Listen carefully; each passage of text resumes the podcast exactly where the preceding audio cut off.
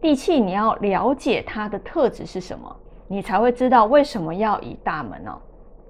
地气呢，它的特质是它是浮于地表，高不过三尺，然后它是贴于贴地而走，好，然后拾阶而上。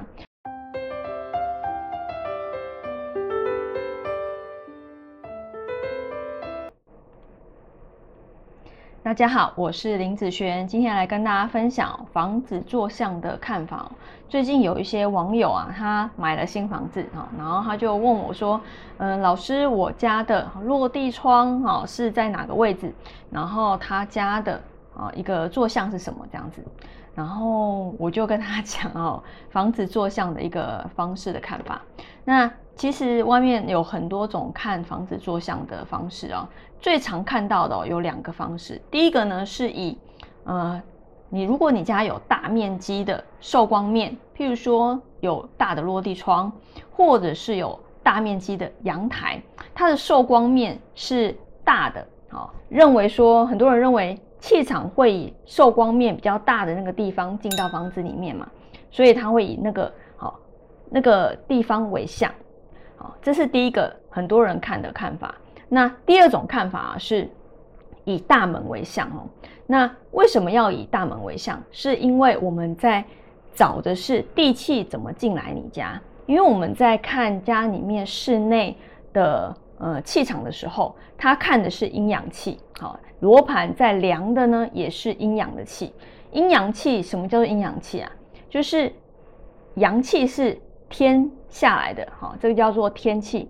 那地气呢叫做阴气，那天气和地气会交杂，这个叫做阴阳气哦。所以有时候我们在量大门的一个方位的时候，大门为向的时候，主要是地气它会从大门进来，它不会从就是阳台或是落地窗好那边进来。一般那边我会把它认为是呃天上下来的星气。那地气你要了解它的特质是什么？你才会知道为什么要以大门哦。地气呢，它的特质是它是浮于地表，高不过三尺，然后它是贴于贴地而走，好，然后拾阶而上。所以你了解它的特质是从地上慢慢慢慢爬到你家哦。那有些人会问我讲说，老师，我家住在高楼层诶，那我家的地气怎么进来啊？基本上哦，你怎么进你家？地气就怎么进你家？好，那地气它就从大门嘛，然后，因为它拾阶而上，慢慢慢慢跑到你家哦，所以我就会以第二种看法哦，就是以大门为向。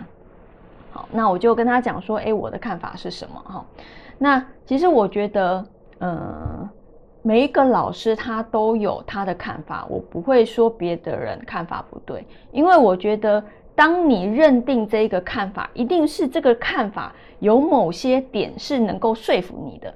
好，有时候我在看呃以前好以前的书，不管是风水或者是呃其他的命学，他在讲这个东西的时候，我会想一下他那个时候的时空背景，然后再去判断说这个东西的原理是什么，然后再去看能不能够说服我。如果他可以说服我，好，然后我就会用看看，在我的好一些实证上面，然后再以客人给我的回馈是一个什么样的一个状态，然后再认定这个东西是不是可行的，好，所以不是说，呃，只要老师说的，你全部都都接受，你也要就是先了解风水的一个原理，它是一个什么样的一个状态，然后你再去判断说这个。